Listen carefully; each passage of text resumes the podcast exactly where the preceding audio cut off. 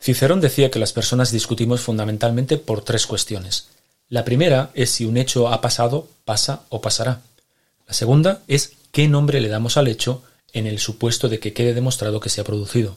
Y la tercera es si ese hecho demostrado es bueno o malo, conveniente o inconveniente, aceptable o inaceptable.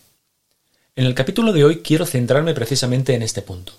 Cómo defender en una discusión que algo es bueno aceptable o conveniente. Esto es, créeme lo que te digo, episodio 87.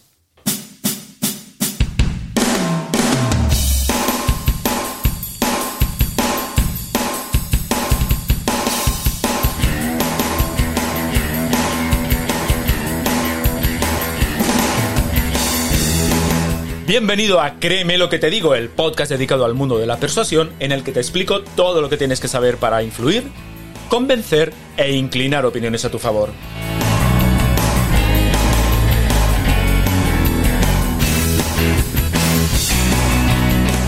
¿Quieres saber cómo ser más convincente? ¿Quieres aprender a debatir y discutir sin conflictos? ¿Quieres saber cómo hablar en público como un auténtico profesional? Si es así, Créeme lo que te digo, este es tu podcast.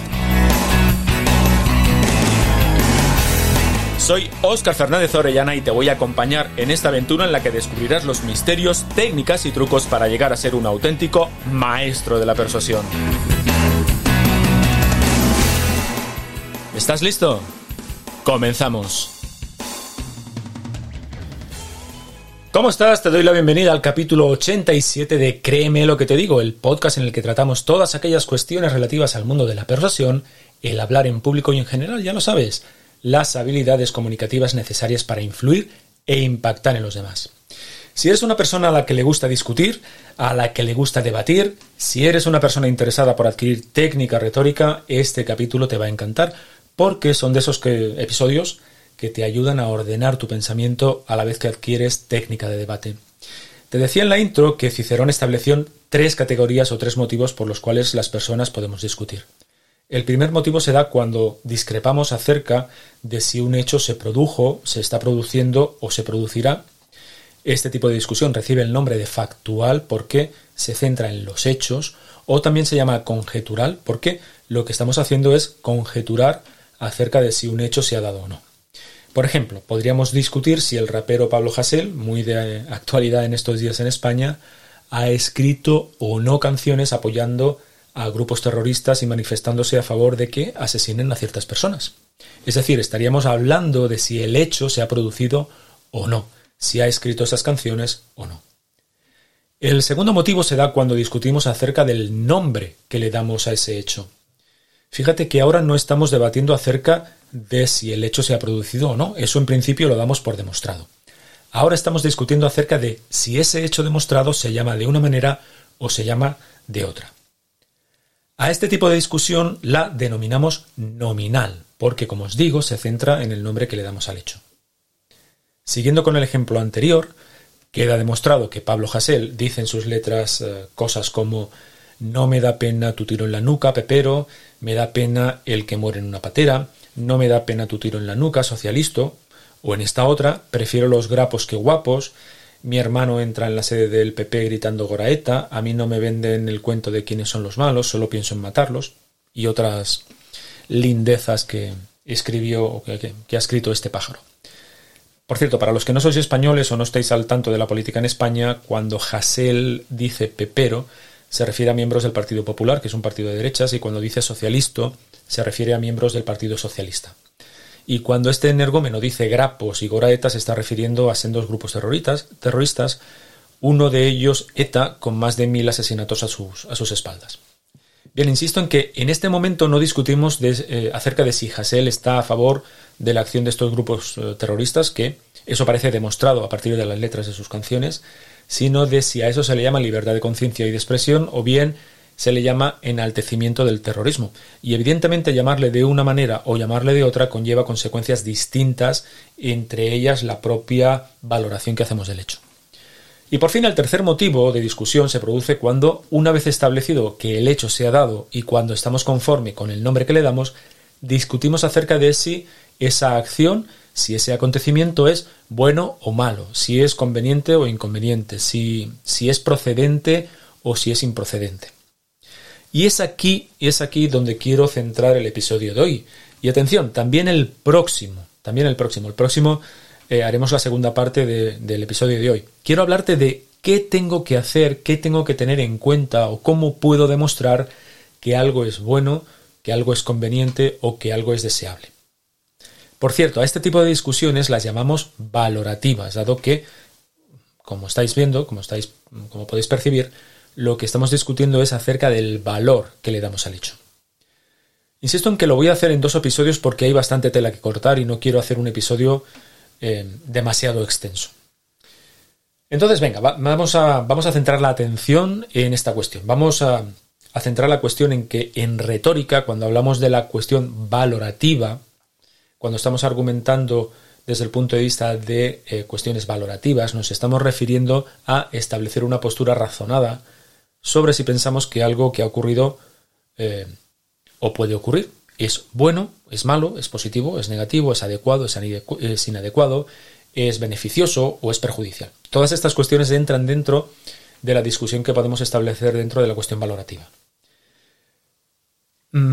Vamos a dejar de lado el ejemplo, el ejemplo desagradable del tal Hassel y vamos a centrarnos en esta otra pregunta. ¿Es bueno que exista un servicio como Uber? Fíjate que eh, la respuesta a esta pregunta no será un hecho ni una certeza, sino una valoración, un juicio. Y a este juicio lo único que se le puede enfrentar es otro juicio, no se le puede enfrentar un hecho. Por ejemplo, no sería adecuado que desde el punto de vista dialéctico eh, dijeses que em, es bueno que existan servicios como Uber porque en otros países ya existen. En este caso lo que estarías haciendo es apoyar tu postura con un hecho, no con un análisis valorativo. Así que eh, si alguien dijese, por ejemplo, que la existencia de Uber es negativa y tú quisieses refutar la idea, deberías exponer otra valoración que demuestre que no lo es. Fíjate en otra cosa importante para entender esta cuestión. Ante el juicio o, la, ante la valoración que hacemos de algo, lo único que cabe decir es si estamos o no de acuerdo, pero no cabe decir que la valoración no es cierta, porque, insisto, no estamos hablando de un hecho, no estamos hablando de una cosa que ha pasado, estamos hablando de Em, lo que nos parece ese hecho. Lo ejemplifico. Si alguien dice que Uber es un servicio inadecuado, estrictamente no puedes decir que eso sea falso. Lo que puedes decir, en todo caso, es que no estás de acuerdo y luego apoyar tu postura con argumentos. Así que, para cerrar este, este apartado, diremos que cuando valoramos, lo que nos interesa es discutir no sobre las cosas en sí, sino sobre lo que las cosas nos parecen, que es una cuestión bastante diferente. Por lo tanto, una vez que este punto está claro, vamos a abordar la parte de hecho fundamental de la cuestión, que es qué hay que hacer, cómo tienes que proceder para apoyar la valoración que haces de un hecho. Fíjate, para hacerlo necesitas apoyarte en un par de criterios. Vamos a ver cuáles son estos criterios y te vas, te vas a dar cuenta de cómo además estos criterios te van a proporcionar una guía fantástica para poder ordenar tu pensamiento. El primer criterio que puedes utilizar para argumentar la valoración que haces de un hecho es el de utilidad o conveniencia. ¿Qué es esto? En este caso, para apoyar el valor de algo, expondrías que el hecho es conveniente, es decir, que nos permite o nos permitirá alcanzar un bien o rechazar un mal. Por ejemplo, si estás a favor de que exista discriminación positiva en las empresas a favor de las mujeres, puedes decir que es conveniente que así sea para poder romper con la brecha salarial que existe o para poder romper con el techo de cristal, que también existe, por cierto. Si utilizas argumentos a partir del criterio de, utilidad, estarás empleando lo que se llaman argumentos pragmáticos, eh, ¿Por qué? Pues porque estás valorando los hechos o las intenciones a partir de los efectos prácticos que se derivan de ese hecho. Vamos con el segundo criterio. El segundo criterio es el criterio de moralidad, que tiene que ver con si el hecho con si la cuestión que estamos valorando se rige o no se rige por normas morales o por normas legales. Voy a ponerte otro ejemplo. Los defensores del referéndum o del pseudo referéndum por la independencia del 1 de octubre de 2017 en Cataluña indicaron que la consulta fue buena porque es justo que un colectivo de personas exprese su opinión. Es decir, aquí lo que están arguyendo es un criterio moral, es decir, la consulta es buena porque es justa. Por lo tanto, vemos como que cuando hablamos de normas morales nos referimos a lo que consideramos justo o injusto. Hablamos de lo que entendemos que cumple o no cumple con unas normas determinadas. Con este mismo ejemplo del referéndum, las personas que están en contra argumentaron que no hay nada justo si ese referéndum está fuera de la legalidad democrática.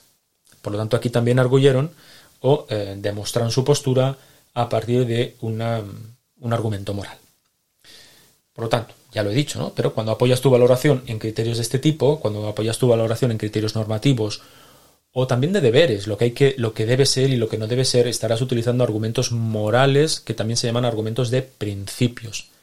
Eh, ya ves que aquí no hay mucho intríngulis. Por lo tanto, y en resumen, para enjuiciar las acciones o los hechos del pasado o del futuro, nos cuestionamos acerca de, primero, si fueron o serán útiles y si fueron o serán lícitos desde el punto de vista moral o legal. Por lo tanto, quien apoye la idea de contar con un servicio como Uber dirá que es útil o conveniente porque, por ejemplo, liberaliza un mercado hasta ahora cautivo y además podría decir que es legal y moralmente aceptable en sí mismo o en sus efectos. Pero si lo que quieres es rechazar eh, el hecho de que Uber opere, indicarás o podrías indicar que no es conveniente o no es bueno o no es positivo o podrías decir que provoca consecuencias perjudiciales y un servicio peor a los usuarios o cualquier cosa de este estilo que, se te ocurra. O también podrías decir que Uber no cumple con la ley o que es inmoral o que es desleal al, al, por ejemplo, requerir menos requisitos de los que se les pide al sector del taxi. La verdad es que no es muy complicado. Ya ves que son estos dos criterios y lo que hay que hacer es buscar en tu argumentación o en tu refutación de qué manera puedes encontrar argumentos a partir de estos dos criterios. Así que, como ves, eh, ya te decía que tener estas cuestiones claras no solo te sirve para construir tus, tus argumentaciones, sino que también te ayuda a organizar tu pensamiento, porque te deja muy claro, muy claro dónde tienes que ir a buscar la información y cómo tienes que proceder para analizarla. Me gustaría pedirte que cuando leas una noticia o cuando veas intervenciones en televisión te muestres atento o te muestres atenta al tipo de categoría al que pertenece la discusión. Y en el caso de que ésta sea valorativa, me gustaría que analizases qué tipo de argumentos se ponen encima de la mesa. Esta, bajo mi punto de vista, es una de las mejores maneras de practicar estas cuestiones. Vamos a dejar aquí esta primera parte dedicada a los argumentos valorativos y retomaremos la cuestión, como ya te he dicho, en el siguiente capítulo, en el que te hablaré con más profundidad de cómo construir y cómo refutar argumentaciones pragmáticas. Pero eso será dentro de 15 días, porque hasta aquí llegó el capítulo 87 de Créeme lo que te digo. Confío en que te haya gustado el episodio y sobre todo confío en que te resulte útil. Te agradezco muchísimo, como siempre, tu valoración de 5 estrellas en Apple Podcast o tus me gusta en la plataforma desde la que me escuches. Ya sabes que en 15 días más, en 15 días nos volvemos a encontrar, será el episodio 88 de Créeme lo que te digo. Hasta entonces, como siempre, hazme un favor, sé convincentemente feliz. Hasta luego, persesores.